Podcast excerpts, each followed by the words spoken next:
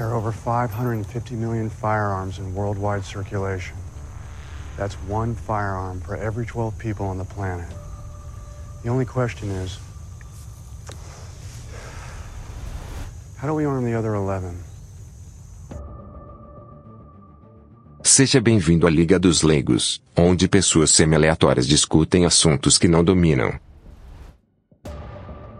Boa noite, a Liga dos Leigos está reunida hoje para discutir o filme de 2005, O Senhor das Armas, Lord of War, dirigido por Andrew Niccol, estrelado por Nicolas Cage, Ethan Hawke e Jared Leto. No filme, o personagem fictício Yuri Orlov, vivido por Cage, sai de uma vida de refugiado ucraniano nos Estados Unidos para o mundo do contrabando internacional de armas nos anos 80 e 90, o que o envolve em episódios como a dissolução da União Soviética e as guerras civis na Libéria e Serra Leoa. Para discutir esse filme aqui comigo estão então, Encanador. Olá, meu povo e minha pova. Vai uma granadinha aí? Não, obrigado.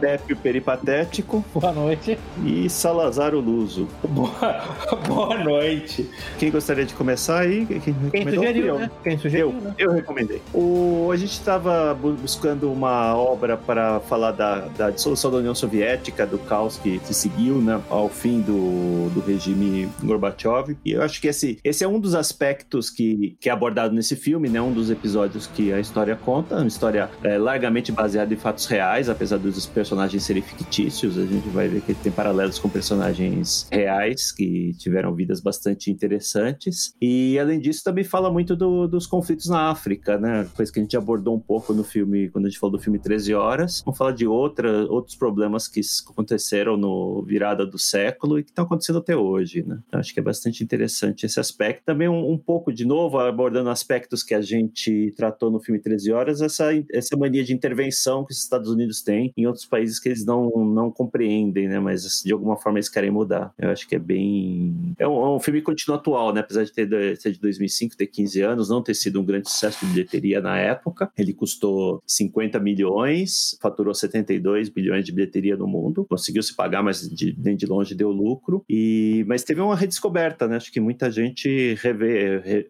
consegue rever esse filme e entender algumas das mensagens que ele, que ele aborda. Além do que, tem o Nicolas Cage no ápice, né? Do, no auge dos seus poderes, que é uma figura com uma carreira bastante curiosa também. É, eu acho que o que, o que, o que acabou levando uma redescoberta do filme foi depois a, aquele frisson todo quando o Victor Boot, que é um do, uma das, uma das dos mercadores de armas que, que inspirou a personagem do Nicolas Cage, foi capturado, né? Uhum. É, ele foi julgado, ele foi em novembro de 2011, né, que ele foi julgado, exatamente. Então foi ali que, na verdade, teve aquele frisson da imprensa, que ajudou muito a redescobrir o filme. É, eu acho que também é interessante o fato de, do filme abordar uma série de assuntos, além, do, é claro, da queda da União Soviética, que é qual é a dinâmica da, da venda de armas, né? Como é que são os atores que participam disso, né? Muitos deles envolvidos no governo. E, assim, é um, é um filme que tem umas verdades, assim, bem... que incomodam bastante. Talvez isso explique a falta de sucesso dele, porque são, são coisas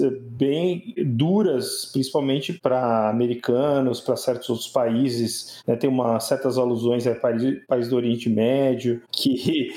Que vende arma para os dois lados. Vende arma para todos os lados. Então, assim, talvez isso, explique como é que hum. esse filme, como o filme não, não foi um sucesso estrondoso. É, o filme, ele é um filme que hoje talvez não seria filmado. Né, não, acho que não seria filmado. E, e, na época já, eu não sei se vocês leram a, uma das entrevistas que o Andrew Nichol deu. Eu acho que foi para NPR, ó. Por causa de vocês, eu li NPR de novo. Vocês estão acabando com a minha vida, mas tudo bem. Não tem problema, não. eu li New Yorker, é, tá? Pra...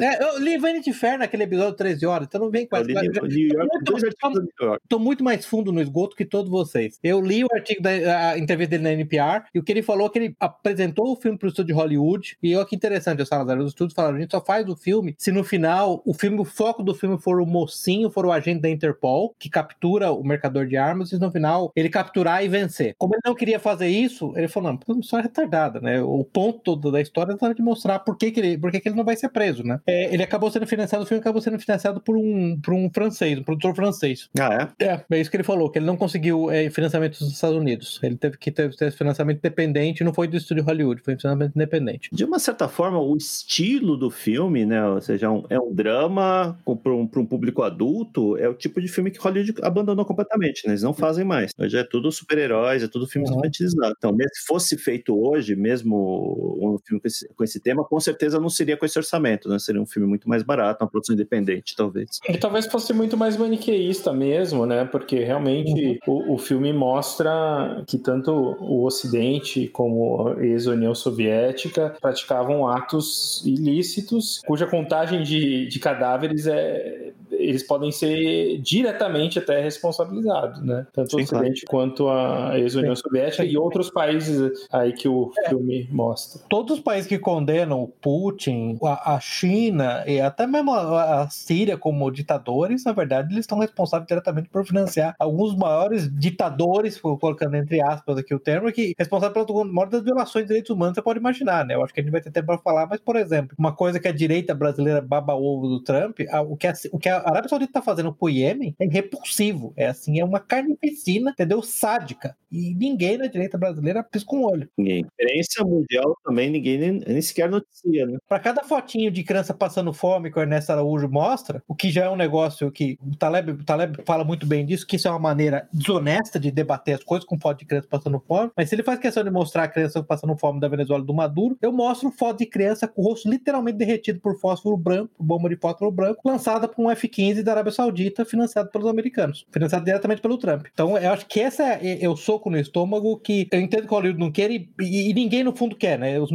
mariqueístas não querem. No, Sim, ninguém quer ir no cinema pra ouvir de, porra, eu- o meu país, Sim, sim. O, o Ocidente, digamos, é responsável. O Ocidente Democrático Liberal, Exatamente, é, é responsável por massacres é, na África, por exemplo. Sim. Então, essas são verdades bem convenientes. Aham. Outra coisa que eu acho bem legal do, do filme é que é, ele trata de assuntos é, verídicos através de uma trama inverídica. Isso é uma certa, mostra uma certa honestidade do, do diretor. É, é uma coisa que eu prefiro particularmente a um filme que trata fatos. A gente até já discutiu isso em outros episódios. É, filmes que tratam fatos reais de forma inverídica. Eu acho que é o contrário. Aí, o filme trata aí de, de- é um filme de ficção, né? Então os personagens são fictícios. O nome do presidente da Libéria ali é fictício, mas é baseado em fatos reais e tem lastro na realidade, apesar de ser ficção. aqui tem lastro. É, Tem lastro. é o inverso, é o inverso. Mas eu queria, que o- o- eu queria perguntar para os dois, dos, dos dois conhecedores de cinema que a gente tem aqui, o, o Salazar do Cilei,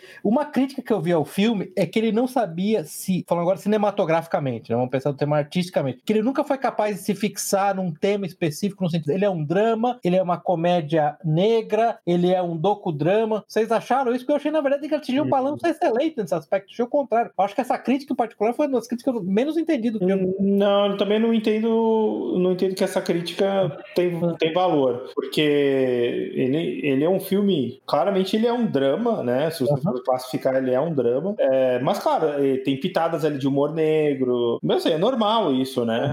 Você não vai fazer um drama é, que não tem nenhuma dose de humor, nada ali. Não faz sentido isso. Então, esse tipo de crítica me parece meio vazia. É, talvez seja justamente as pessoas queiram encontrar um problema no filme. Eu não vejo grandes problemas no filme. Aliás, eu vejo muitas qualidades. Acho que o grande problema desse tipo de que é a pessoa que tem que rotular o filme de alguma É. forma, né? Ele precisa colocar um rótulo. Ah, seu Pepe, por acaso aí o senhor sabe se essa resenha aí, se essa crítica desse filme, que não gostou, dizendo que transitava por vários gêneros e não era nenhum deles, essa crítica foi assinada por um jornalista? Só pra saber, Cara, pergunta pro amigo. Então, agora, porque eu queria, eu queria obter a reação de todos vocês. Quem escreveu essa crítica foi um jornalista acima. Jornalista de onde? Do panteão da direita americana, National Review. A National Review meteu a boca no filme. Que coisa, porque olha só, esse filme é de 2005, não é?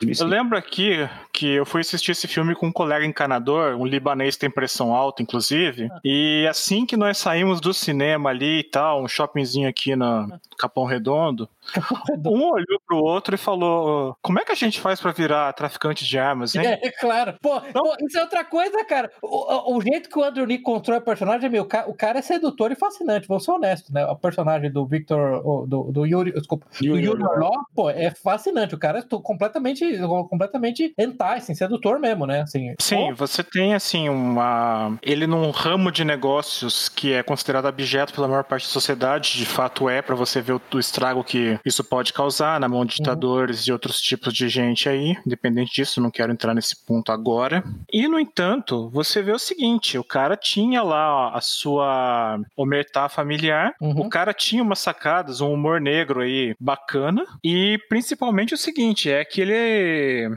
Você tinha ali um cara viril sem ser exagerado, Uhum. que hoje em dia foi expurgado dos filmes de Hollywood, especialmente se o cara não for de alguma minoria que eles queiram empoderar, né? E eu acho outro aspecto interessante como ele explorou essa, essa pode chamar de falsidade ideológica ao se miscuir na comunidade judaica é, russa para começar a traficar armas. Isso é muito interessante. Eu concordo, eu concordo com o Salazar que o filme tem um monte de, monte de, de, de fios desencapados que você, já- que você jamais tocaria hoje. Lembra que o Uhum. grande, que o grande adversário dele no comércio de armas, quando ele estava subindo rumo ao topo, era um, um judeu, né? O Simon Weiss, né? Que, e numa das conversas mais interessantes que ele teve com o cara, ele falou: Mas você vendeu arma, arma, armas pro Irã e pro Iraque. Ele falou: Você já, já ocorreu pra você que eu queria que os dois perdessem? Então é algo que você não vai ver hoje, né? O Irã é terrorista, Israel é contra os terroristas. Exatamente. Então você tem alusões ali ao Oliver North, né? Que é o general corrupto, que. Coronel, na verdade. Coronel. Coronel americano, né? Coronel, Acho que ele tem um coronel É, se vocês perceberam, o nome do personagem é Coronel Oliver Southern. É. Que a voz é, faz é o Ah. Donald Sutherland, faz a voz dele. É, e, e- e é uma coisa muito difícil para um americano engolir, né? Que tem um, um coronel, um- uma alta patente do exército americano extremamente corrupta Aham. e que também se enxerga como patriota, né? É, isso, isso é uma dualidade interessante. Então, assim, o filme é bastante interessante, fazia anos que eu não vi. A única crítica que eu talvez tenha a ele, mas é uma crítica até meio lateral, é que, assim, os efeitos especiais parecem meio datados, né? Assim, daquela Ah, sim. abertura. É engraçado que a, a memória que eu tinha, fazia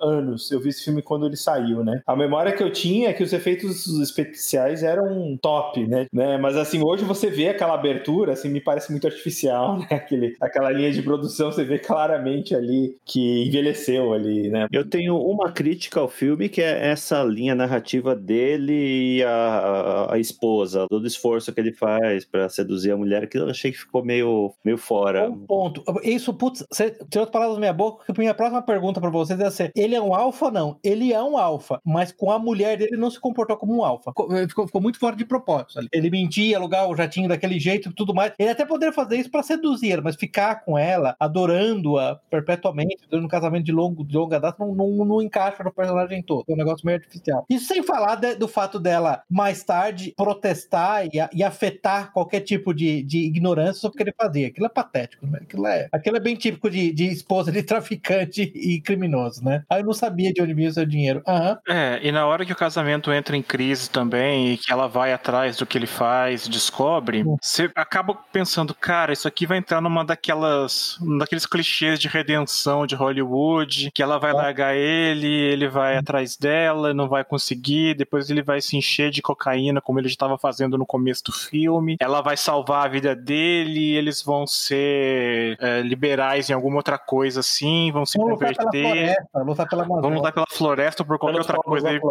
pelo mico-leão dourado, qualquer coisa do tipo, né? Mas felizmente, pelo menos isso não aconteceu de todo, mas realmente é a parte mais fraca do filme, inclusive até pelo tratamento que ele vai dispensando a mulher depois de casado, enchendo ela de presentes caríssimos e tal, que pra mim, cara, na boa, isso aí só desperta mais desconfianças ainda, porque como é que a mulher tem todos esses presentes e o cara nunca fala o que que é? É, é óbvio que tem treta no meio. É, eu, o que eu achei mais clichê foi o irmão, tá? Eu, eu achei que a história do irmão é a típica história do irmão é, mais fraco, drogado, Porra é, louca. que acaba sendo arrastado pelo irmão, que de fato é um, um líder, vai, digamos. É o, o Yuri Orlov arrasta o irmão para um caminho, e até pela, pelo irmão ser mais fraco, né? É, ele cai em, desgra em desgraça. Aquele negócio ah, tá, se arrasta demais, aquela história da- dele ser viciado em cocaína. Ali, assim, acaba,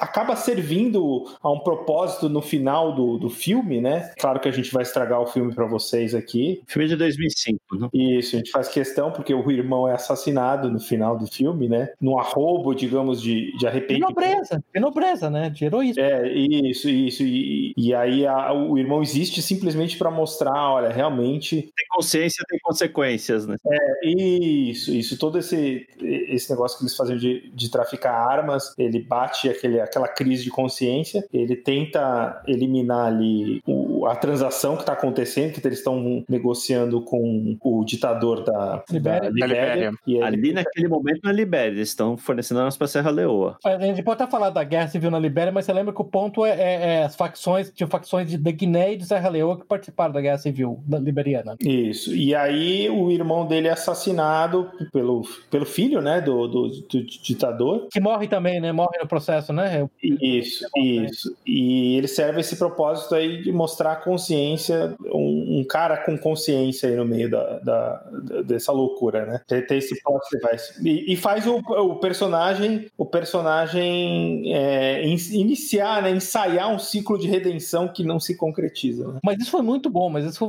é, eu, até, eu até posso aceitar a sua crítica de que o irmão ficou caricato, mas a figura do irmão e a história do irmão foi, muito importante. Ela teve, pra mim, o mesmo papel que teve naquela série, que é uma série de TV de- de- da- muito boa, que é aquela Breaking Bad, né? É, é o resultado de um homem que é essencialmente bom, ou como diz você, que tem caráter, mas que é fraco. Entendeu? Quando submetido cotidianamente ao mal, né? Como aquilo destrói e corrói a alma dele, por fim acaba corroendo o corpo dele, versus um cara muito mais charmoso, cheio de si, muito mais seguro, muito mais até sedutor mesmo, mas claramente é amoral, né? E era capaz de ficar imerso naquela atmosfera maligna sem se autodestruir, em parte porque ele já não tinha consciência mesmo. Então eu acho que esse contraste ficou bem bom. Eu, entendo que você, pode não ter gostado da, da- do melodrama com o irmão dele, mas o papel, a figura do irmão dele foi Sim, é crucial, importante. É, crucial no filme. É importante.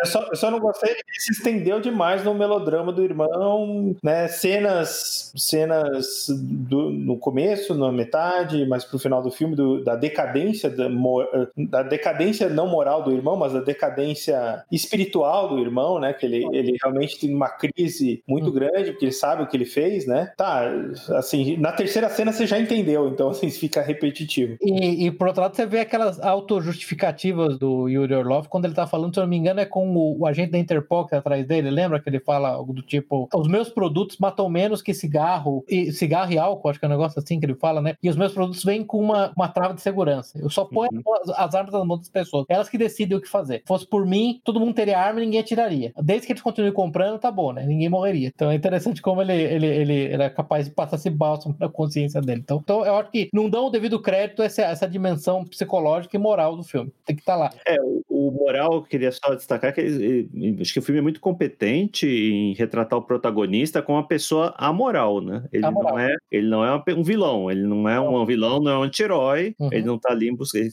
simplesmente tá envolvido ali num monte de, de- de sujeira, mas ele não, não se sente responsável por nada. né? É bem interessante como eles conseguem construir isso. Não é, se- se você sai do filme sem simpatia nenhuma pelo personagem do Nicolas Cage, né? Não é um personagem que você gosta, pô, que bom, né? Que ele saiu, é uma, uma certa repulsa, né? Aham. A, a trajetória dele. É, mas assim, aquela repulsa do tipo, é, esse cara é um filho da puta, mas eu sentaria pra tomar um drink com ele. Ele deve Ah, ter sim. grandes histórias. Esse pra mim que é o grande ponto. E ele, e ele fala durante o filme também, olha, se eu não estivesse fazendo isso, alguém estaria fazendo. Então, é, a justificativa dele é, é, eu sou um- uma, uma espécie de agente do, do destino, digamos. Uma, uma peça no sistema, né? É, e você vê também o seguinte, que tem aí a questão do público e do privado nesse mesmo negócio, já que o filme começa cronologicamente no final, em algum ponto dos anos 70, depois da imigração dos pais da Ucrânia para os Estados Unidos, e termina lá por volta do final dos anos 90, salvo engano, quando já é o ditador liberiano inspirado no Charles Taylor. E nesse período, nos anos 80 especificamente, você teve, por exemplo, o caso Irã-Contras, de fornecimento de armas para o Irã, que foi feito por baixo do pano pelos Estados Unidos e não é tocado no, no filme em momento nenhum. Ah, é? Por exemplo. Ah, é. Sim. O personagem que pivô do nas Irã Contras é o Oliver North, o Coronel Oliver North, ele é. Eu acho que é mais aludido do que, né?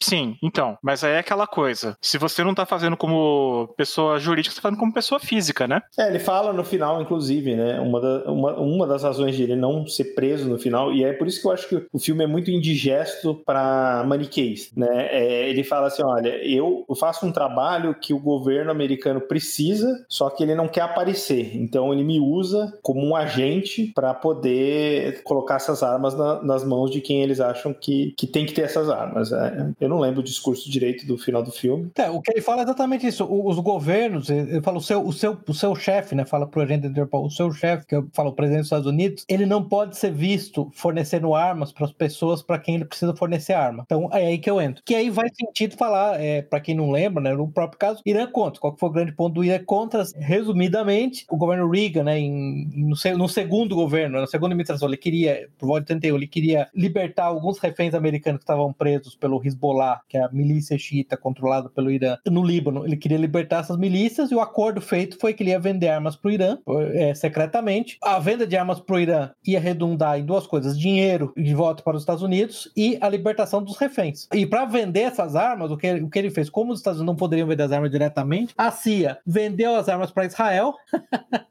Israel basicamente é, ficou com as armas mais novas e vendeu as armas mais velhas deles para o Irã, também por baixo dos panos, né? E o dinheiro, parte do dinheiro ia para financiar os, os contra-revolucionários Então, aí, aí isso já é maluco bastante, né? Isso já é maluco, e assim, do ponto de vista da Constituição americana, para vocês, prudência e sofisticação, é, que estão nos ouvindo, liberais de direito, que no Constituição, já é completamente ó, inconstitucional. Mas daí, em 85, esse coronel Oliver North teve uma ideia, que é pegar o dinheiro da, da venda de armas, que o- do dinheiro que o Irã remetia, e financiar os grupos de guerrilha de direita operando na Nicarágua. Esses são os contras. Teve um intervalo de quatro anos entre o início das operações, que a ideia inicial era só, era só libertar os reféns. O dinheiro era meio colateral. E usar esse dinheiro realmente para financiar os contras na Nicarágua, que era um negócio que, se eu me lembro bem, o, o- Congresso americano tinha proibido, tinha, tinha aprovado uma emenda, no uma- um projeto de lei no qual eles proibiam financiamento de conta na Nicarágua. Então ele fazia isso também por, por baixo dos panos, completamente ilegal. E essa é, é- é a história toda. É interessante notar que para a CIA, para a parte do governo americano, nessa época, eles eram oficialmente aliados do Iraque. Na guerra Irã-Iraque, eles forneciam armas é, e inteligência militar e ajuda militar oficial ao Iraque, enquanto eles vendiam para o Irã também.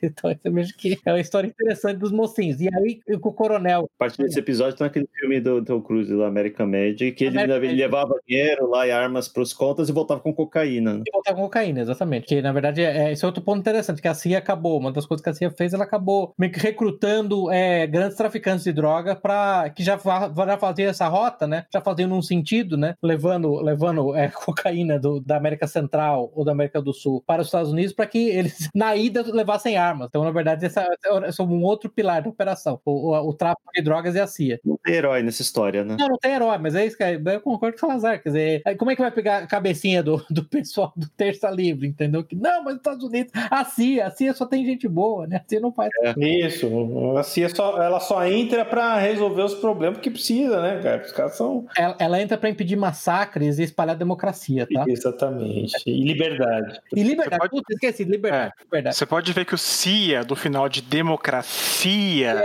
Vem é dali, é da agência. tá?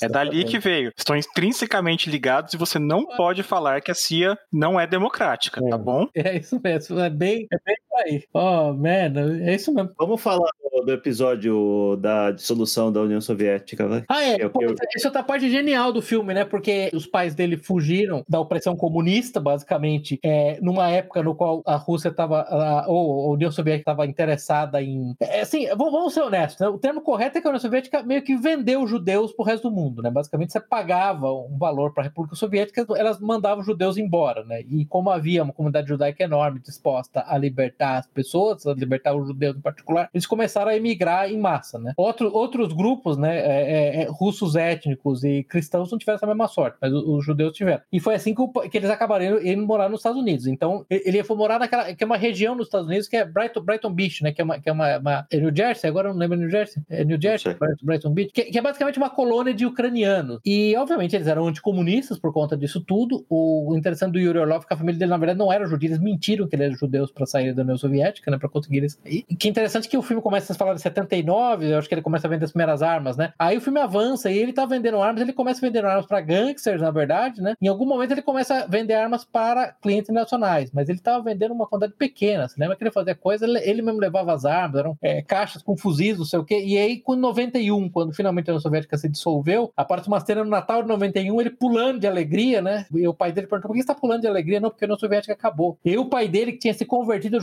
veio como judeu falso e converteu ao judaísmo, falou: ah, você também tá muito feliz que finalmente vai ter liberdade religiosa na Rússia. Ele falou: não, eu tô feliz porque agora tem milhares, milhões de armas prontas para serem compradas a preço de banana, né? Que é a verdade, aliás, da Rússia inteira, né? A Rússia inteira, durante a liberalização, quando a Rússia foi instada ao tal livre mercado, incluindo com, com a ajuda de, é, é, de especialistas de Harvard e de Yale, na verdade, o que aconteceu foram um grupo seleto de mega bilionários roubaram todos os recursos da Rússia, né? E, e acumularam poder. E não foi diferente no âmbito militar, né? Aí tem aquela cena espetacular dele visitando um hangar de munições, eh, era na Ucrânia? Eu não lembro agora. Na Ucrânia. É na Ucrânia. Na Ucrânia. E, e aquela cena é muito boa porque assim aparece. Aí ele tem um tio que é um general, né? O tio dele é um general do exército soviético, né? Do ex-exército soviético, agora virou exército ucraniano. Nem, ele nem sabia o que era, né? Que é interessante que ele chega lá e ele fala assim: você tem 10 mil Kalashnikov para um batalhão. Quer dizer, que- quem conhece, um batalhão é alguma coisa entre 500 a 2 mil soldados. 10 mil Kalashnikov para um batalhão já é absurdo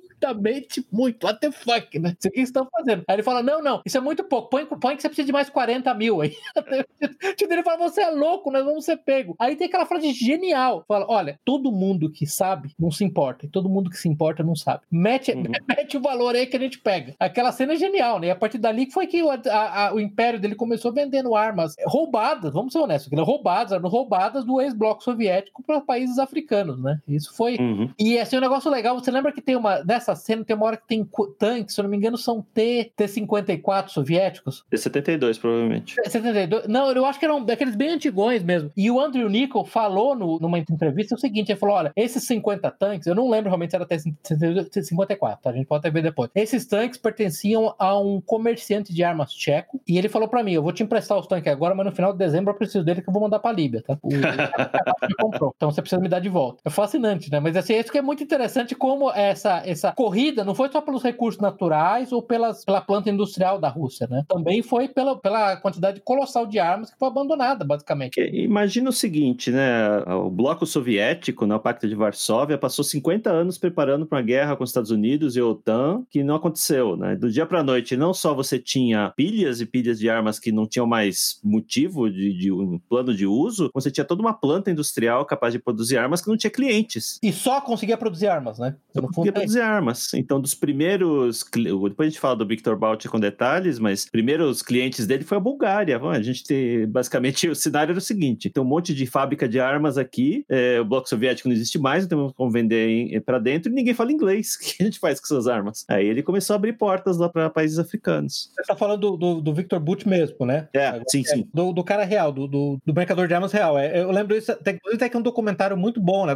é bem interessante, né? Da, que tá na Netflix, pelo menos. Não, tá na Netflix, acho que eu assisti na Apple TV, que chama é, The Notorious, Notorious Mr. Butch, né? Ah, eu, eu procurei esse, eu não consegui assistir. É, é muito- eu assistia muito bom o documentário, é muito bom, gente. E o que é interessante, você vê que, a, a exemplo do, do personagem do, do Nicolas Cage no filme, o cara, ele era uma espécie de mestre cerimônia, ele era muito. Todo mundo chamava ele de comendador. Ele chegava nas festas, ele era animada, entendeu? Ele animava as festas, ele era simpático com todo mundo. É fascinante. E você vê que o cara, o, o Victor Booth mesmo, ele começou a vida dele como alugando aviões para transporte de carga no- na África, Sim, basicamente. carga legítima. Uhum. Carga legítima, primeiro nas repúblicas soviéticas, nas repúblicas soviéticas e depois na África. E, e até hoje, na verdade, eu vi que tinha uma- um, um dos caras que interagiu com o Victor Booth, que era um britânico, eu, se não me engano, ele era da ONU. Olha, o Brasil honesto pro seu, o, o, o Victor Booth, 95% das cargas dele eram legítimas, uns 5% era de armas. O ponto dele é que ele escolhia, na verdade, o cliente alugava o avião por hora, ele chegou a falar isso, o próprio Victor Booth falou: olha, o cliente aluga o avião por hora para um destino. Eu não sei o que ele põe lá dentro. Eu não sei, não quero saber. E não tem nenhuma lei internacional que me obrigue a saber. Então é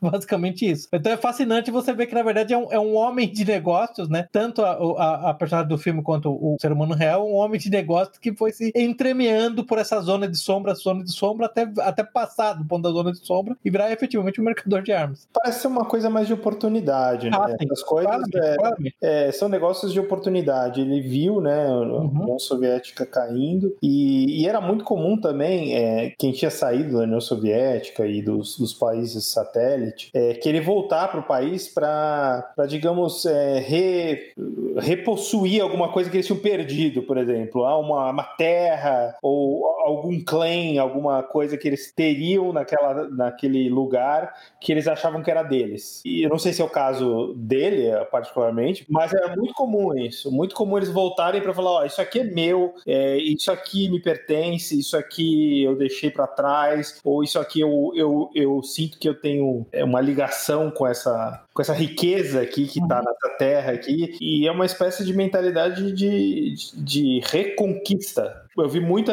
muitas entrevistas de, de caras que saíram da, da ex-União Soviética, que tinham sido ou expulsos ou tinham fugido, e, e das outras repúblicas que, que, que voltaram depois, justamente com essa mentalidade de reconquistar o que eles tinham perdido. É, o Victor Bus, em particular, é o ponto dele quando ele sai. Ele, na verdade, não é nem, não é nem russo, ele é do Tadiquistão. Mas quando é, ele casou, estava morando, se eu não me engano, em Moscou, em São, São Petersburgo, quando caiu a União Soviética, ele falou que o problema é que ele, ele começou a- a- o negócio de importação porque ele falou, tá passando literalmente fome, né? O processo de dissolução da União Soviética foi traumático, assim, as pessoas não entendem, né? Assim, é, eu tô tentando lembrar quem que era, eu não lembrei quem era o autor, mas sei aquele livro, eu chamo The Rape of Russia, eu não lembro se é do Jeffrey Goldberg, eu vou colocar nas notas depois, mas é um livro muito bom, exatamente por causa disso, né? Ele mostra a situação, assim, de anomia total, porque, assim, literalmente não tinha comida, não tinha lei, não tinha é, energia elétrica, não tinha segurança, não tinha nada, né? Assim, o que aconteceu com a, Rússia é, era quase como se a Rússia tivesse perdido a Segunda Guerra, os alemães, aliás, os alemães tivessem ocupado a Rússia no final da Segunda Guerra, teria sido menos caótico do que foi o 90, o 91, 92, 93, né? É, mas não só isso. Ah, o período todo da Rússia, dos anos 90, do Yeltsin, que o povo Uhum. gosta de retratar como um cara bonachão, bacana, boa gente e tal. Manguaceiro. Entre, manguaceiro. Entre 1989 e 1999, o PIB da Rússia caiu 45%. Aqui no Brasil se, se arrancou uma presidente, merecidamente, porque, entre outras coisas, a economia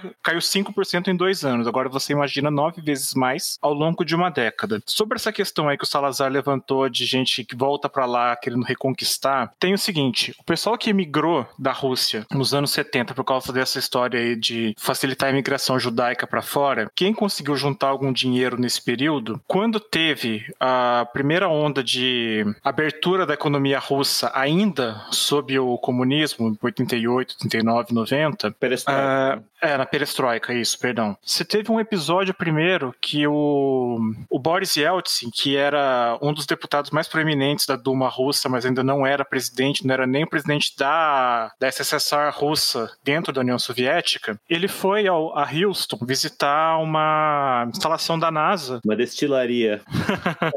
não, aí na saída ele pediu para a delegação da União Soviética que estava acompanhando ele lá com tradutores, o pessoal da diplomacia soviética que estava estava junto com ele lá, para que ele fosse levado a um supermercado. Chegando no supermercado, ele ficou abismado com a variedade e a quantidade de coisas que tinha disponível por lá. Ele chegou a dizer que nem o Politburo soviético, nem o Gorbachev na época, tinha tanta, tinha tanta coisa, tanta comida à disposição. O pessoal do supermercado ainda deu um saco de guloseimas para ele, ele ficou particularmente encantado com alguns sorvetinhos que tinha pronto por lá. E ali dizem que ele foi o voo de Houston para Miami com a mão na cabeça pensando o que que a gente fez com a Rússia. E para mim aquele é o momento em que o comunismo caiu. Não foi o muro de Berlim alguns meses depois, foi em 89. E voltando ao meu ponto, as famílias que tinham emigrado da Rússia da União Soviética, melhor dizendo, para outros lugares, naquele período começou a ter, graças à propina, graças a um pouco menos de controle do governo central, muito contrabando de coisas básicas lá, de roupa, uhum. de comida, de outras coisas assim. Então quem tinha dinheiro e falava russo e tinha alguns contatos, conhecia gente ali dentro ainda, foi começando a infiltrar isso daí e os preços no mercado negro eram, assim, foi criando um mercado informal ali. De forma que, quando caiu a União Soviética formalmente, quem tinha alguma posição de mercado lá dentro e tinha inclusive contatos para comprar burocratas, foi quem acabou levando as empresas estatais todas naquelas privatizações malucas que tiveram é, lugar na Rússia entre 92 e 94, principalmente, né? Basicamente as gangues, né? Você tá falando. Isso, então... foram gangues, foram Mas... todo esse tipo de gente. Eles, eles iam se filtrando lá. Enquanto em outros lugares, por exemplo, na República Tcheca, então Tchecoslováquia depois separou, quando eu estive lá, eu tive, teve uma história bacana, assim, que foi o seguinte: ao pé do castelo de Praga tem um palácio chamado Palácio Lobkowitz. E lá você tem a história toda dessa família que tá lá na região de Praga e, e arredores ali, no máximo 100 quilômetros, há 7, 8 séculos, família nobre. Você vê que cada geração tinha um quadro da, da família pintado. Eles eram mecenas também, os originais da terceira do Beethoven, inclusive pertencem a eles, estão lá no Museu da Família, lá no Palácio. E quando teve a invasão comunista lá e a Tchecoslováquia virou comunista, evidentemente tudo aquilo saiu do controle da família. Aí depois de, de 40 e poucos anos, isso foi em 48, 49, quando teve a Revolução de Veludo e a redemocratização, Václav Havel foi eleito presidente e tudo mais, você tinha uma fase de transição ali dentro na Tchecoslováquia, em que o governo, o primeiro governo não comunista depois desse período, pegou e falou o seguinte: olha, quem tinha propriedades na Tchecoslováquia até 1949 e não as vendeu e foram estatizadas, a partir de hoje, vocês têm 365 dias para fazer um inventário de tudo que vocês têm aí. Juntem tudo aí, escrituras, comprovações, fotografias, depoimentos e mandem para gente. O que vocês conseguirem provar que era de vocês em 49, nós vamos devolver e não vamos falar nada. A família, que era uma das famílias mais ricas da, da Tchecoslováquia, teve um trabalho infernal. Eles tinham várias propriedades, mas conseguiram levar. Não sei como é que ficou isso num grau de gente que tinha menos menos propriedades lá, mas você não teve muita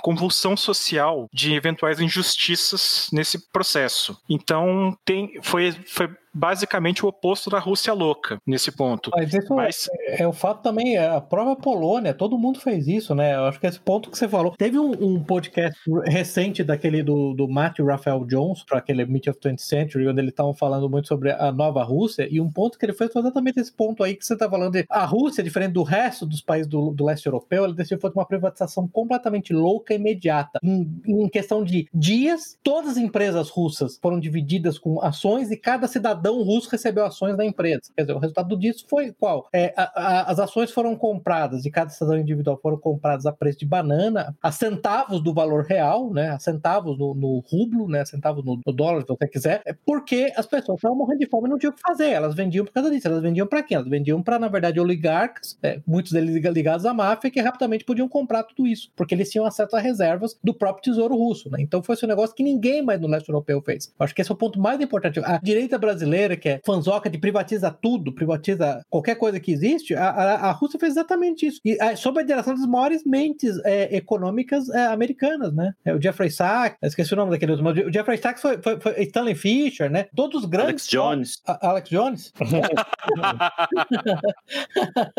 Não, é Alex Jones, tá. Não, então, isso, isso aí foi feito sob a batuta de, de, da, dos maiores mentes econômicas americanas, dos maiores pró-livre mercado americano. O resultado prático disso é que as empresas foram compradas a preço de banana por um grupo mínimo ínfimo de pessoas. Por isso que, por isso que a, o, o, o termo lá que se usa, que é o, o estupro da Rússia, the rape of Russia, é perfeitamente válido. É exatamente o que aconteceu, né? Essas empresas todas destruídas, né? Do dia pra noite, concentradas, na verdade, compradas por um centésimo, por um, por, por um milésimo do valor. Né? Mas ninguém mais fez isso. A Polônia, todos os outros, né? Tchecoslováquia, Hungria, ninguém mais foi, ninguém mais embarcou nessa maluquice. Né? Eu realmente recomendo, recomendo, esse podcast porque ele mostra, inclusive, vários esforços da própria Rússia para processar, inclusive, é, esses economistas de Harvard, de Yale, por conta da, da, participação deles nesse processo todo. Então é um negócio bem interessante. Assim, é, é, é chocante de ver o que aconteceu. Não é à toa que, as, que os russos mesmo consideram esse período pior do que a época stalinista. E você vê que os, os oligarcas que conseguiram essas, essas empresas privatizadas, oligarcas é o termo deles, mas o mais correto mesmo seria mafiosos, né? Eles mandaram e desmandaram na Rússia até mais ou menos a entrada do governo Putin, que fez uma proposta irrecusável para eles. Uhum. Ou vocês beijam a minha mão, ou quem sabe vocês beijam algumas partículas de polônio ou de Novichok, uhum. como vocês quiserem. E os que não gostaram de nenhuma dessas duas foram para Londres, onde eventualmente, de vez em quando, tem algum sobressalto assim de saúde, mas nada. Nada, nada, nada não é nada muito importante. A dose de Polônia não é alto o bastante. É, o interessante é que o próprio Putin chegou ao poder com auxílio dos, de alguns oligarcas, mas claramente você vê que ele estava cinicamente manipulando-os, porque assim que ele chegou ao poder, ele deixou claro que a condição para que eles operar, operassem na Rússia é que eles não desafiariam a autoridade presidencial dele, né? Eu, foi, não me engano, foi, foi o Khodorkovsky, não foi? Que, que, tentou ser candidato a presidente, lembra? Acho que foi ele, né? O, o, o Jusley, que tentou ser candidato a presidente e foi preso, na verdade. Descobriu-se que ele estava envolvido em corrupção, né? é, conte-me uma novidade. Né? Uhum. Sim, mas é interessante que é a maneira do Putin mandar o recado, né? O recado é claro. Vocês podem operar aqui dentro, dentro de certos limites, mas vocês não podem desafiar o status quo político, né? Porque, no fundo, ao contrário do que as pessoas pensam, tive essa discussão com o Jusilei outro dia, ao contrário do que a direita brasileira tontamente pensa, o Putin não tem esse controle total absoluto da Rússia que a gente imagina que ele tem. Existem forças poderosíssimas dentro da Rússia contra ele, especialmente forças financeiras, né? De minorias étnicas, inclusive, né, o Salazar? Exato. São umas minorias que. São do barulho, entendeu? São do barulho. Eles, onde eles estão, tá pronto. é, pois é. É uma coincidência. É uma coincidência só, tá? Não é, não, você pega uma coincidência. E vamos falar do personagem, então? É, do vamos, Victor é. Bolt. Bolt. Qual é a pronúncia correta do nome dele? Ah, então, no documentário é Boot. No documentário Boot. fala Boot. É. Eu, eu li um artigo conta a carreira dele lá, Sessão e Queda. É, ele começou realmente como uma empresa de transportes, né?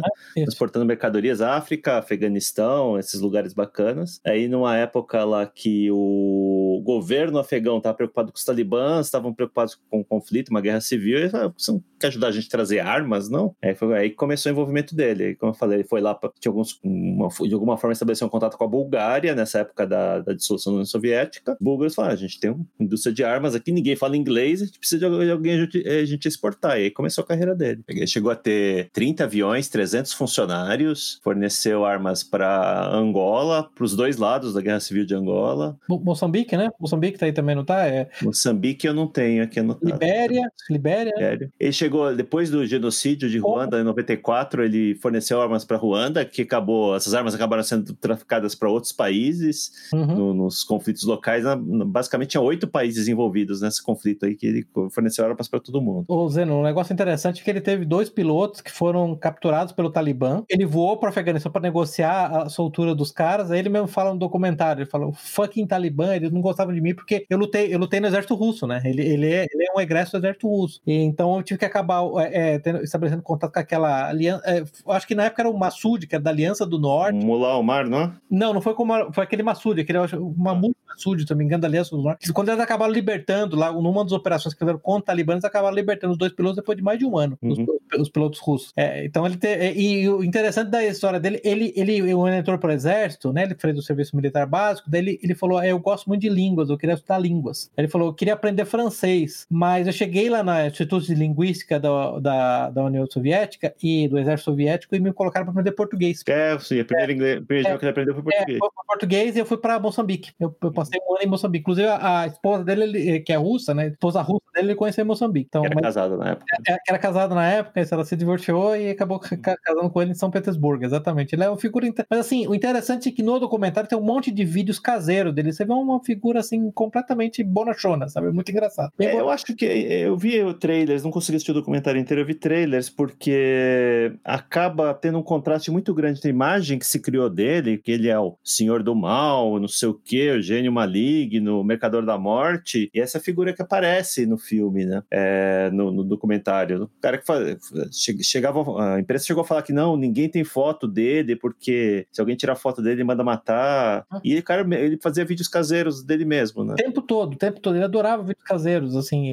E, e como eu falei, é, é, é, tá, tá, claro ali que é, as coisas foram crescendo fora de proporção. E ele mesmo fala isso depois, depois do 11 de setembro, o problema começou, porque na verdade, assim, o, o padrão de evidência para ser considerado colaborando com os terroristas se evaporou. Basicamente, se alguma agência de inteligência, uma das. Lembra que nós comentamos sobre a comunidade de inteligência americana, né? Se alguma das dezenas de agências dissesse que você era terrorista, você era terrorista e acabou. E ele uhum. tem um problema sério que ele, como por ser essa figura bonachona, meio comendador mesmo assim, alma da festa, ele tem um certo ego. E teve uma matéria que eu acho que foi da New York Magazine, que foi entrevistá-lo, tirou foto dele. Aquilo ali foi muito mal para ele. Foi ali que acabou que meio que instando ao DA no final, foi o DA que acabou capturando uhum. ele, né? Então ele acabou, ele não percebeu, ele era meio, meio tolo nesse aspecto, né? É, ele não percebeu que a mudança no, no do, do, panorama mundial e não percebeu que esse apego dele à persona que foi criado, o mercador da morte, ia acabar voltando contra ele, porque ele, ele pessoalmente sabia que não era exatamente essa situação, né? Tanto que o, o Andrew Nico fala no filme, né? Ele, na verdade, ele fala assim, você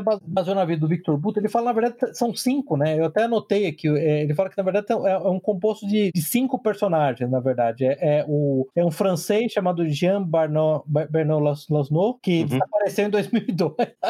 uhum. O egípcio Monzer Alcaçar, é, o libanês Sarkis Soganelian, e aí sim, aí especialmente, ele fala especialmente o Victor Que é russo, que é Tadjik, na verdade, russo, né, de origem Tadjik, e finalmente um ucraniano chamado Leonid Mirin. Então é um uhum. combinado dessas cinco pessoas, mas claro que, você veja que interessante, segundo as informações que eu tenho, o, o, o Jean Bernard Lasno, em volume, traficava muito mais arma do que o Victor Booth. Por que, que você não ouve falar dele? Porque ele não tinha esse interesse nos holofotes.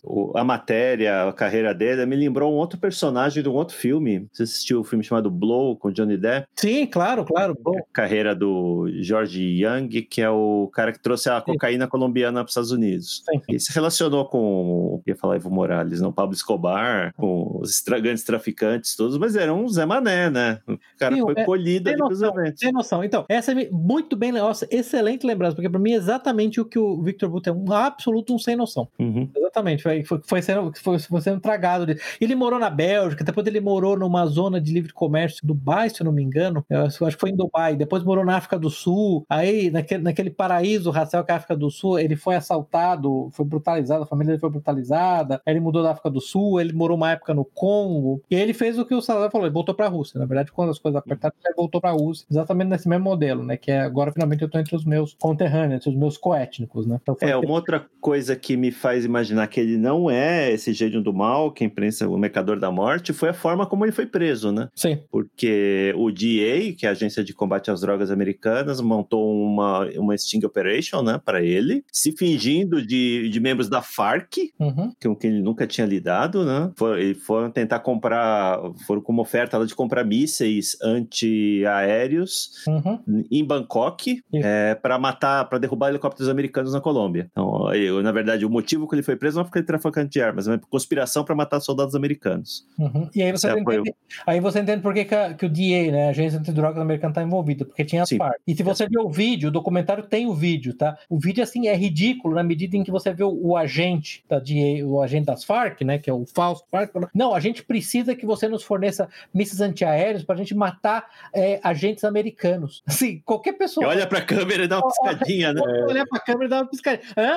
Hã? Agentes americanos. Hã? Hã? E ele bobalhão, assim, falou: Não, cara, tô aqui pra te ajudar. O que, que você precisa? Ele pegou um papelzinho e começou a anotar. O que, que você precisa? A AK-47, mísseis antiaéreos, começou a anotar. Foi aí que ele foi preso. Pra você veja que a operação foi bem artificial mesmo. Quer dizer, eu não sei, todos nós nesse, nesse podcast nós já estamos no estágio de, de, de cinismo enorme com, a, com as organizações americanas. Então a gente sabe quando você vê hoje em dia essas grandes operações de alto perfil, você sabe que, na verdade, é uma, uma espécie de um jogo de, de espelho e fumaça. Você vê no caso dele claramente que foi muito bom para o DEA, foi muito bom para a promotoria de Nova York, ele acabou sendo julgado em Nova York. Inclusive, quem participou do julgamento dele foi aquele é, promotor amigão do Obama, que é o Preet Bara, né? Que é um vagabundo sem vergonha do caramba, né? Um canalinha, uma espécie, uma, uma espécie de carreirista, assim, que faz o Deltan Dallagnol parecer ingênuo perto dele em termos de carreira, né? E que não tinha nada, assim, fundamental ali. Se você tirou uma grande quantidade de armas da, da circulação. É, ele já estava afastado, tava né? Afastado, ele já estava meio aposentado, não estava movimentando armas. Os grandes eventos lá que ele participou já tinha acabado, Guerra Civil Libéria uhum. e tudo mais, já, já, já tinham acabado e ele não era mais uma figura, mas uhum. é, talvez tenha sido essa questão, essas matérias que ele fez, né, de ser taxado de mercador da morte, acabou sendo uma operação midiática, né? Sim, porque essa gente precisa de operações midiáticas, né, exatamente para justificar a existência delas, aumentar os orçamentos, né, e tudo, e tudo, isso é importantíssimo para eles. Então, na verdade, é uma operação que rendeu, ajudou a carreira de muita gente nos Estados Unidos, né? Então, veja, eu não estou dizendo que ele é um santo, ninguém que está dizendo que nem, nem que ele é inocente, tá? Simplesmente que ele não é esse gênio do mal. Esse é o grande ponto. Essa ideia que ele é um grande gênio do mal é patética, entendeu? Outro assunto que eu queria falar, antes de terminar, é sobre a, a, a, a ocasião lá da guerra civil na Libéria, que nós já tivemos essa discussão antes. É, é ah, só um parênteses. Só um parênteses. Eu preciso passar para colocar um documentário que eu vi sobre a Libéria, feito pela Vice. Ah, olha. Os extremos ah, que eu vou pro podcast, ah, tá? Assistir o documentário da Vice. Ah, Nossa, saquei, agora já. Mostrando não, o que, que é a Libéria, assim, já, já não é de agora, acho que é de 2015, 2016, o Inferno na Terra, que é que mesmo depois de ter acabado a Guerra Civil, né? Sim, sim, sim. A segunda é, Guerra Civil, você quer dizer, né? É, a segunda, mas, sim. Mas sejamos justos, a Vice tem bons documentários às vezes. Eu recomendo dele sobre a Coreia do Norte. Legal, depois compartilhe. Eu não assisti. É, então, o, o, uma coisa interessante, é a, a, parte da Libéria é, para mim, certamente a mais, a mais chocante do filme, de, de qualquer modo. E que eu acho interessante, de novo, meu ponto com a, é, é com a direita, direita liberal, a direita democrática, né? Porque, especialmente esses que têm uma enorme devoção e respeito à Constituição. A Constituição liberiana é basicamente a Constituição americana. O que, que será que aconteceu? O que, que será que tem de diferente? Né? Se a Constituição salva tudo, né? O que aconteceu é, com a Libéria, né? Só explicar aqui. A Libéria é um país na África que foi basicamente fundado por escravos americanos libertos após a Guerra Civil, né? Então muitos, muitos uh, negros americanos foram libertados e decidiram voltar para a África e fundaram esse país chamado Libéria, a capital é Monroe, Monrovia? Monrovia. É, Monrovia é por causa do presidente James Monroe. James Monroe copiou é, até a bandeira era, não sei como é que a bandeira hoje, a bandeira era parecida com a bandeira dos Estados Unidos, né? Era uma bandeira, uma estrela só no lugar das várias estrelas dos Estados Unidos, que era o primeiro país na África com os moldes ocidentais. Eu posso contar uma sobre um subúrbio escatológico de Monrovia ou não? Não. Pode. Sim. Não, não, não quero. Pera aí, tem, tem um foto do desempate aí, Salazar. Salazar. Quero, quero. Yes. Ai, tá, quero. tudo bem. Uh! Tudo bem. Um subúrbio de Monrovia se chama Chocolate City. já veio, já vi pra onde vai. Ai, já vi Porque onde... basicamente a falta de saneamento básico obrigava as, coisas, as pessoas a fazerem as coisas na rua. E aí um dia se decidiu povoar aquela região e ficou sendo Chocolate City, né? Que legal.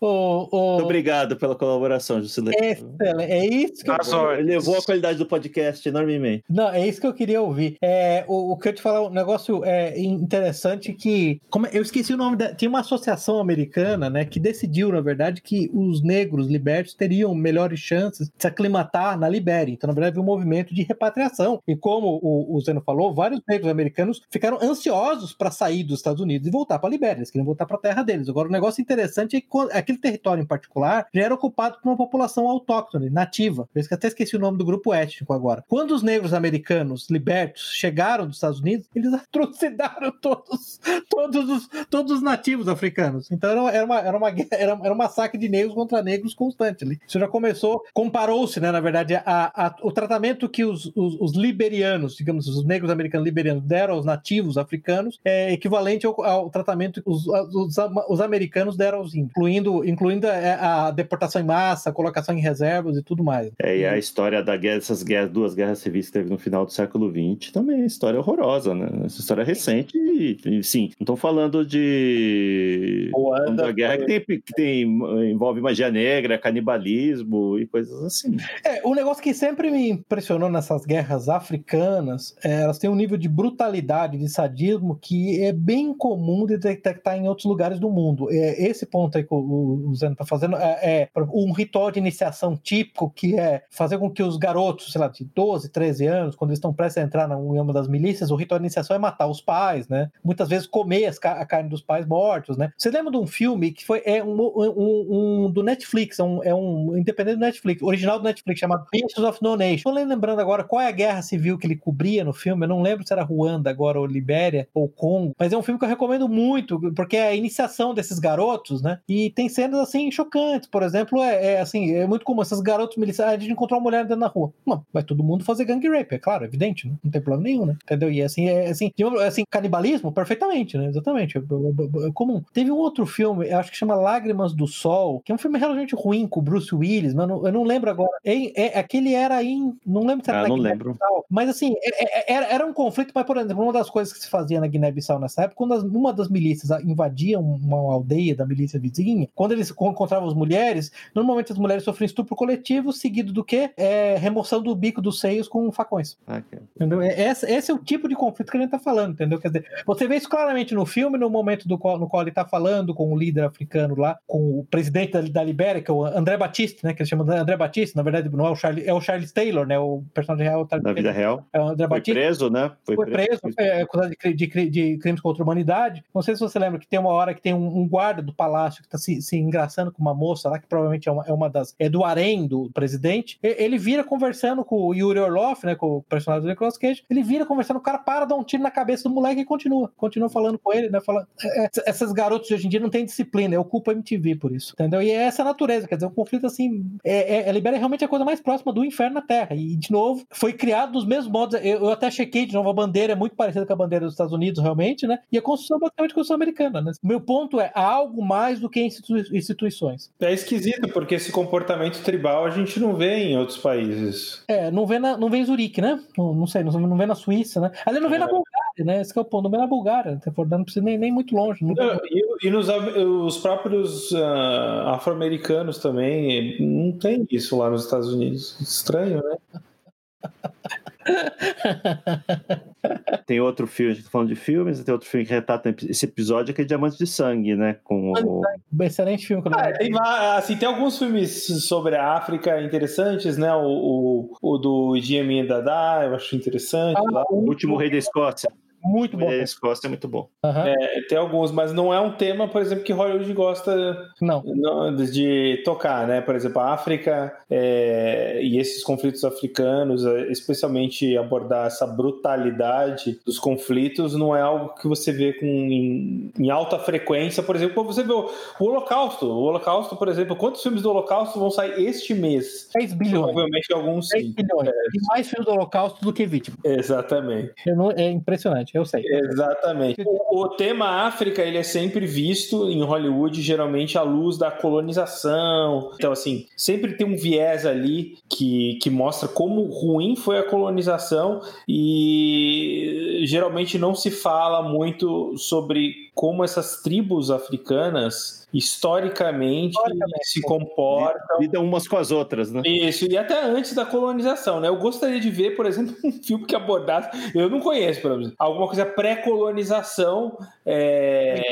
talvez não dê para fazer porque não tem história escrita, né? Da África antes da colonização. Não, não, mas, ó, mas, mas eu gostaria de ver. Já que a gente sempre cita aqui livros, tem, tem um livro da Ilana Mercer, que é sul-africana, eu acho que o nome do livro é In the Cannibal Spot, é, a história da África do Sul multirracial, multicultural moderna. E ela trata muito da história da África do Sul uh, pré-colonização branca, né? Na verdade, os principais grupos étnicos negros que chegaram na África do Sul, eles chegaram, é, muitos deles depois da colonização branca, e o comportamento deles, na verdade, com os africanos, com os bantos, os africanos nativos da, da África do Sul, era é, é escabroso, assim, a, a, história, inclusive, de um, de um rei, se eu não me engano agora era o Zulu, mas eu vou confirmar, Zé, no qual ele estava interessado, uma vez eu não sei porque ele ficou interessado, ele conheceu uns brancos, ficou interessado em ciência, ele mandou, é, basicamente, é, pegarem uma, algumas centenas de mulheres grávidas e, e abrirem, e abrirem as, as barrigas dela e remover os bebês para ele estudar, só porque ele queria ver. Então, é coisa desse tipo. É essa maneira no qual eles lidam com eles mesmos, né, para deixar claro. Então, acho que o ponto importante que o Salazar está fazendo é, em todas essas histórias, a agência moral desses povos africanos é removida em favor de influências dos, colono, dos colonizadores brancos. É como se eles não tivessem nenhum tipo de agência moral, nenhum tipo de capacidade de, de estabelecimento do seu destino e tudo que aconteceu em reação à colonização branca. Inclusive, o que aconteceu antes da colonização branca chegar. Centenas, às vezes milhares de anos da colonização branca chegar. Exato. E assim, a gente não está aqui tentando isentar é, o, a, a, colonização de, de possíveis crimes e, e, e, as consequências, por exemplo, o filme é bem claro, né? Você armar um monte de africano não é uma boa ideia. Eu acho que ficou bem claro isso. E, e não, é, não é isso, a crítica não é essa, mas é, é justamente a crítica de tentar remover a responsabilidade, que é uma responsabilidade, no mínimo, no mínimo, compartilhada entre brancos e, e as tribos africanas, né? Mas injustiça, o filme, o filme não faz isso, né? O filme praticamente não, não, não, não, não menciona a colonização branca, né? Eu estou enganado? Não, não, mas, mas, mas existe um subtexto para mim que é, mostra o, o, agente branco, digamos, que é o Yuri, no caso, enchendo os caras de armas e os caras comportando, se comportando daquela forma. É, naquela, naquela cena final ali, talvez eu esteja experienciando aquela cena final, que ele tá lá entregando dois caminhões de fuzis lá pros, pros milicianos. Se ele não tivesse lá, se ele não tivesse fechado o negócio, se ele tivesse destruído as armas, se ele não tivesse aparecido lá, esses milicianos todos iam dar meia volta, não, né? Eles continuam se matando. Se não tem o fuzil que ele sobe, se matou com facão com machete, como foi na Ruanda, né? 300 mil mortos, basicamente a paz de machete. Já tem um embargo de armas e ninguém vai vender armas para ele. Então, ele se mata com machete, né? Sim, que é uma prática comum em, em, na Guerra Civil de Serra Leoa, cortar o braço do, das vítimas, né? Se dava o trabalho de matar, cortavam o braço. Que, aliás, é, mesmo de chocante no filme, né? Onde é um menino com o braço cortado, lembra que eu... Sim, crianças. Ah, é criança, uma criança, bom, pergunta pro outro, ele, ele é branco, pergunta para ele, ele deve saber. Então o cara pergunta, meu braço vai crescer de novo? Quer dizer, cara, achando é, Nossa senhora. Pelo amor, né? Pode ser aquilo é chocante demais, cara. Caramba, aquilo é... é só para posicionar no tempo aqui, eu acho que a última colônia europeia na uh, deixar de existir na África foi nos anos 70, né? Que foi, foi Moçambique ou Angola. Angola foi uma das últimas, é, foi, foi uma das Por aí, né? Foi quase praticamente 50 50 anos já de, de ausência de colônias. Praticamente duas gerações e. Duas gerações e são 50 anos de conflitos constantes, né?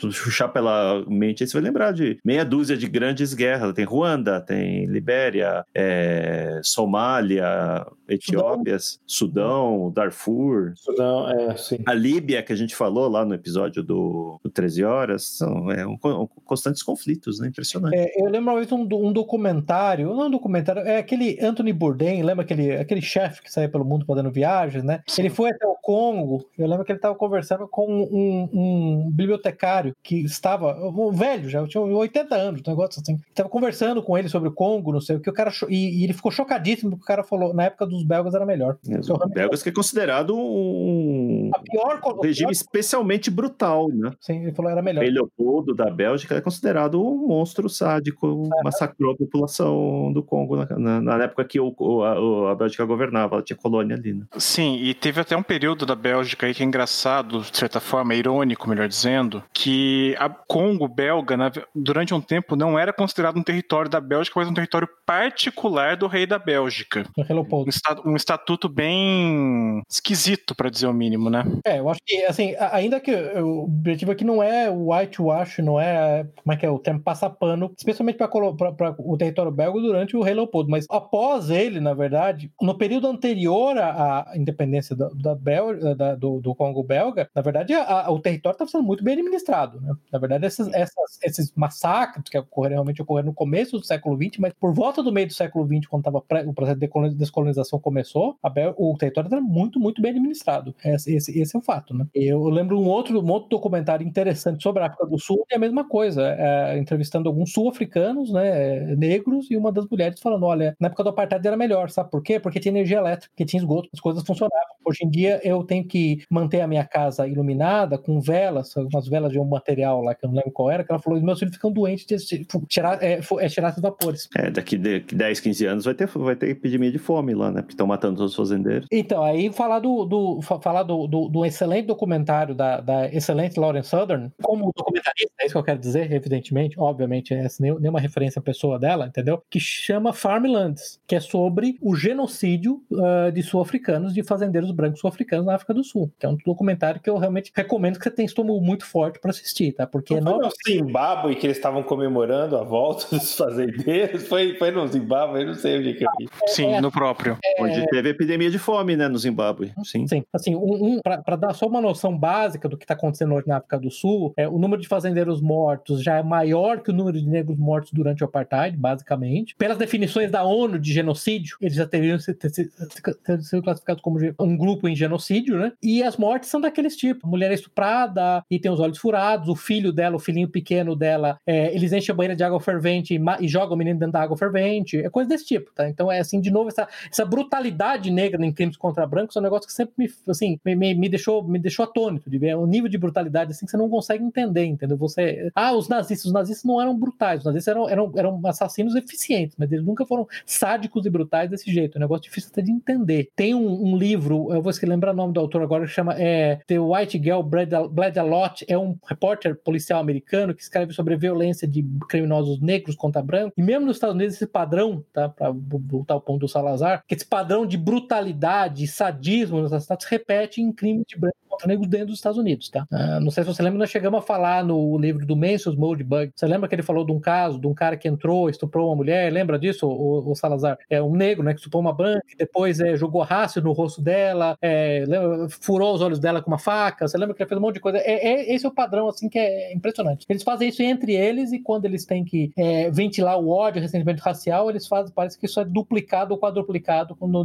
jeito que eles tratam os brancos. Então é interessante isso, você, pelo menos você vê essa brutalidade no filme, essa, voltando ao filme, a Libéria, em particular, as cenas da Libéria são algumas das mais é, chocantes. Muito bom. Sempre terminando o podcast com uma mensagem de otimismo e alegria, né? É, devo, devo fazer uma observação aqui sobre a conexão brasileira desse filme e alguma coisa sobre a trilha sonora também. Trilha sonora? Não, por favor. Bom, a, a, trilha sonora instrumental do, do filme, do Senhor, da, do Senhor das Armas, foi feita por um brasileiro chamado Antônio Pinto, filho do Ziraldo, e que fez as trilhas também de Cidade de Deus e de Central do Brasil. Olha só. E também, em termos de trilha sonora, a parte das músicas pop que tocam durante o filme me chamou a atenção, porque na hora em que tá o Yuri e o irmão dele lá loucos na cocaína, as duas músicas que tocam são Young Americans do David Bowie, que é o auge do David Bowie na, na cocaína. É, na, na cocaína antes de ele ir para Berlim e para tentar fazer um rehab lá. Digamos que cocaína é bom para música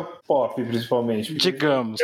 Grandes clássicos foram foram compostos nessas fases, né? Então, acho que foi a melhor fase do David Bowie, uma das melhores. Sim, e Young Americans particularmente é soul, é o Bowie achando que é negro, com coral de Isso, é Motown atrás, é bem bacana. E Lavigne Rose, da, da Grace Jones, também, é, disco music, que, é, que era um movimento musical regado a pó, do começo ao fim. E mais pro final do filme, tem uma cena em que o, em que o Yuri tá com a, com a esposa dele, eles estão dando uns amassos ao som de uma música extremamente deprê, que é Glory Box, do Portishead, que eu pensei, cara, por que eles estão dando uma massa ao som dessa música? Coisa bizarra. É. E, no, e mais pro final também, uma outra música, assim, que era até, é até uma música bonita, mas que virou tanto clichê que eu não aguento mais escutar, que é Hallelujah, do Leonard Cohen, mas na versão do Jeff, na versão do Jeff Buckley, que é bem deprê, e a, foi até a versão mais conhecida, se eu não me engano, porque Jeff Buckley morreu pouco tempo depois que gravou o disco, e a música ficou famosa, tocou em tudo que é lugar, e em todos esses programas de calor, tipo The Voice, X Factor aí, americanos, ingleses, eles têm que tocar essa música, eu não aguento mais. É quando ela descobre o container dele onde ele guarda as, as armas, a, Sim, dinheiro. sim. É, que é uma música,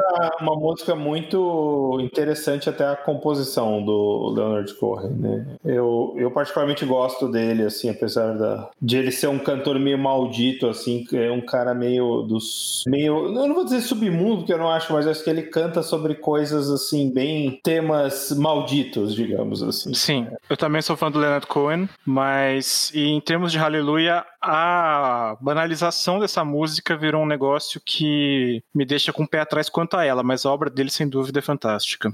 Eu gosto bastante do Leonard Cohen. Ele morreu, né, o Leonard Cohen, né? Ele- Ele morreu uma semana antes da eleição do Trump e um amigo de esquerda disse que isso aí era um presságio. Ah, pode ser. Porque você sabe, Trump e Jair são responsáveis por basicamente qualquer coisa. Das girafas da Amazônia até a morte do Leonard Cohen é tudo culpa deles. Sim, tô vendo aqui, 2016. É, mais um detalhe também que é uma. Agora fala um pouco sobre das inacuracidades da, É uma obra de ficção, né? da obra. Essa né? nenhuma de ser. É, a Interpol, né? O papel da Inter- Interpol não prende ninguém, né? Assim, então, é, muita gente tem essa ideia de que a Interpol é a, é a polícia do, do mundo, assim, né? Que não é verdade. A personagem do, do Ethan Hawke lá com a agente da Interpol, como é Jack Valentine, até um, um loser, né? Aquele discursinho dele contra, contra as armas, né? você está colocando armas nas mãos de pessoas para se matarem. De novo, as pessoas não têm agência moral, né? Elas são debilóides, se você colocar armas nas mãos delas, elas vão se matar, é isso. Eu Acho que esse tipo de discurso não é o discurso das drogas. Você tem um, tem a produ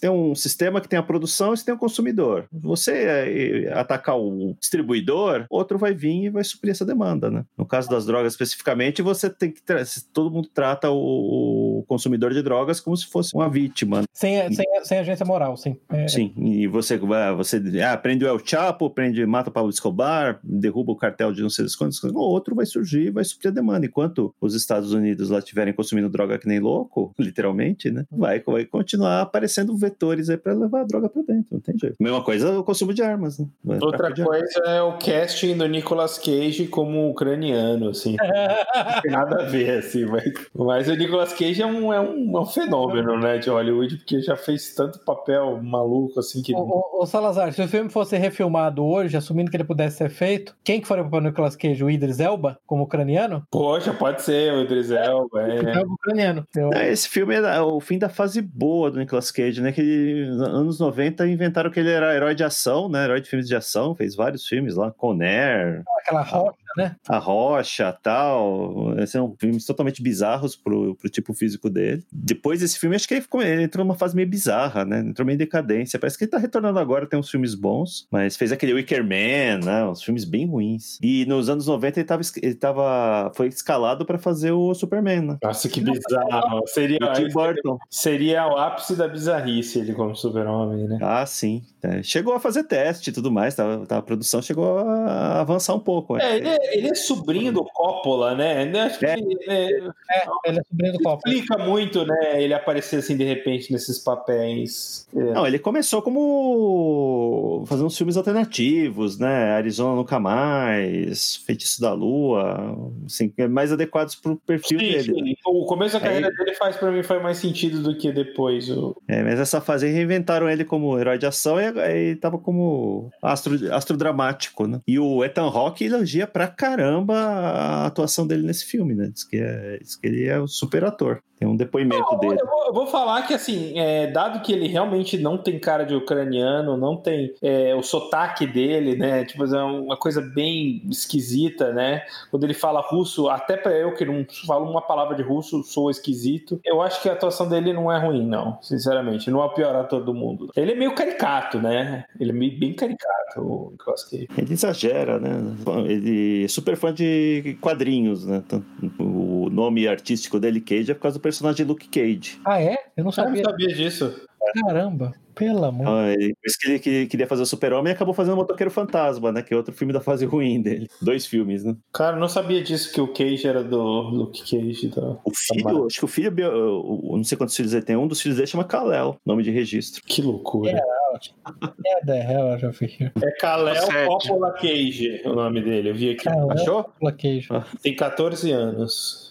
Aí, ó. É verdade. Nossa, que loucura. Bom, é, a, a última coisa que aparece no filme, só acho que só pra terminar mesmo, é quando eles falam dos maiores exportadores de armas. Vocês lembram dessa. Dos... Sim, China, Estados Sim. Unidos, Não, Estados Unidos primeiro, né? É, eu só tava Estados. Unidos, o governo- China, que são os... Sim. Rússia e Reino Unido. É, não, eu só tava olhando, na verdade, é só para dar uma ideia, né? Os Estados Unidos são 12 bilhões de dólares, né? É, eu acho que eu tenho números aqui de 2016, mas são do, do 2016 era 12 bilhões de dólares. A Rússia 6, que a Rússia teve uma queda tremenda. Aí logo depois a França com 2 bilhões. Aí depois é a, a Grã-Bretanha com 1.2, a, desculpa, a Alemanha com 1.6, Grã-Bretanha com 1.2, Israel com 1.2, E a China? calma, Holanda com 1.17 e a China com 1.13. Caramba, achei que a China estivesse mais à frente. Não, e os maiores importadores, na verdade, é interessante é a Arábia Saudita. Agora, recentemente, a Arábia Saudita é o, o, o acordo da Arábia Saudita com os Estados Unidos são 100, 100 bil- 100 bilhões de dólares ao longo de, de vários anos, mas, por exemplo, em 2016 foram 4 bilhões de dólares, Uhum. pela Índia, com 3 bilhões de dólares. É, o Brasil chegou a ser exportador de armas né, nos anos 70, 80. Sim. Nessa época aí, da, coincidiu com os anos 90, coincidiu com o fim da União Soviética, entrou em colapso, né? Tinha aquela empresa Ingesa que chegou a fazer, fazer tanques, né? Você vê isso que você acha nos fóruns aí, o pessoal, ah, o Osório era um tanque tão bom, mas os americanos, esses malvados, boicotaram. É, o boicotaram para lembrar, e tem aquela história famosa que houve uma competição na Arábia Saudita e o Osório, Sim. na verdade, ganhou. É, é, até onde pude apurar, a história não é nem falsa, é verdadeiro. O Osório realmente ganhou em mérito técnico. A questão toda é a seguinte: o governo americano ofereceu uma linha de financiamento para a construção dos tanques do M1 Abrams. Né? O que você vai fazer? O Osório, basicamente, você tinha duas unidades e eles estavam esperando É um dinheiro para conseguir produzir mais. Né? Os americanos podiam entregar centenas na primeira semana, né? É, porque É, o Osório é um protótipo é, feito com partes compradas de outras empresas. A chassi era de um, não sei o que era do outro, o canhão era alemão. pronta. Você precisaria pagar para a linha de montagem ser criada e você, aí você começar, você começar a vender. Quer dizer, não dá, né? Os Estados Unidos, em particular, né? Eles têm um dos modelos, um dos modelos no qual eles vendem, que é aquele é Foreign Military Financing Program. Não é o único modelo, mas é um dos principais modelos, né? No qual, na verdade, o governo americano, quando ele dá, fornece ajuda militar a algum país em particular, a maneira como você faz isso, você não dá o dinheiro pro país, né? Isso é um negócio muito interessante. Você não vai lá, toma aqui, então, sei lá, eh, Israel, toma aqui, toma aqui esse bilhão de dólares para você, entendeu? Tá aqui uma caixinha de sapato. Na verdade, você, o, o, o país em questão tem uma conta com o departamento de defesa, e basicamente o que você faz, você tem um, geralmente é um general, um coronel que toma conta daquela conta, né? Um, um militar do país em questão, sei lá, vamos pegar a Grécia e liga pro cara e fala: olha, eu preciso de 10 mil morteiros. O cara, ah, tá bom, então eu vou tirar aqui, vou bater aqui da sua conta, encaminha a ordem para uma empresa americana, a empresa americana fornece, o dinheiro é transferido para ela da conta. Então o dinheiro não sai dos Estados Unidos, na verdade, é transferido para ela as armas são entregues para esse país, né? Então, na verdade, é, é- é a crítica, digamos, libertária quanto aos, especialmente a essa, modalidade que são esses FMP, FMFP, né? Foreign Military Financing Program, que na verdade é uma operação de praticamente de, de bolsa, de, de cota para as empresas americanas, né? Que elas têm venda cativa, né? Esse é o grande ponto. Não é o único modo, tem outro que é aquele Foreign Military Sales, na verdade o governo, o Departamento de Defesa é, intermedia a venda, na verdade ele é intermediário entre a empresa e o país estrangeiro que está comprando, mas o dinheiro vem do país estrangeiro. Mas em qualquer um desses modos é interessante que a, a- a intervenção do governo é contínua e constante, né? Mesmo quando você vai fazer um negócio chamado Direct Commercial Sales, né? No qual o Departamento de Defesa não se envolve, você pode ir lá, com- a- o governo contratou a empresa para vender. Ainda assim o Departamento de Estado controla isso. O Departamento de Estado é intermediário. Por que, que eu tô falando tudo isso? Para dizer por que, que você precisa de alguém como o Yuri Orlov. Porque quando você quer vender, quando o Irã está em guerra com o Iraque, você está apoiando o Irã, você quer vender armas pro, pro- pro- apoiando o Iraque, quer vender armas pro Irã, você não pode fazer se não, a não ser através de um cara como o Yuri Orlov, né? Você é governo, né? O que, que você vai fazer? Ou quando você quer derrubar um governo, né? Aham, Quando é que Pode derrubar o governo, como é que você vai fornecer armas pros rebeldes? Exatamente. A, a oposição ao Assad era basicamente o quê? Al-Qaeda e ISIS, né? Quem que fornecia arma para Al-Qaeda e ISIS? Ah, O governo americano, como através desses mecanismos aí, através- não diretamente. Ele não vendia arma pros caras, vendia armas para comerciantes de armas que vendiam para eles, né? Que vendiam pros- pra oposição. Então, por isso a necessidade de alguém como ele que é prescindível, não tem o que fazer. Isso nunca vai E, e prendeu o Vitor Bolt lá não vai resolver nada. E outro, outro vai surgir pra preencher o vazio. Sim, é, nesse caso, assim, a única coisa que você pode dizer é um problema pra Rússia, né? No último caso, né? Ele, ele era basicamente o, o- o intermediário da Rússia. Então, é, você tá prendendo é um golpe no- na Rússia, mas não é um golpe na, justi na injustiça universal, né? De armas, de armas ilegais. Excelente. Encerrando aqui então, pessoal. Vou me despedindo aqui. Zeno Estoico, boa noite. Pepe, Boa noite. Salazar Boa noite. e Jusilei. Até mais, se precisarem de morteiros ou armas, liguem pra mim, meu telefone é 190. Boa noite a todos. Até a próxima. Boa noite. You know who's going to inherit the earth? Arms dealers. Because everyone else is too busy killing each other. That's the secret to survival. Never go to war. Especially with yourself.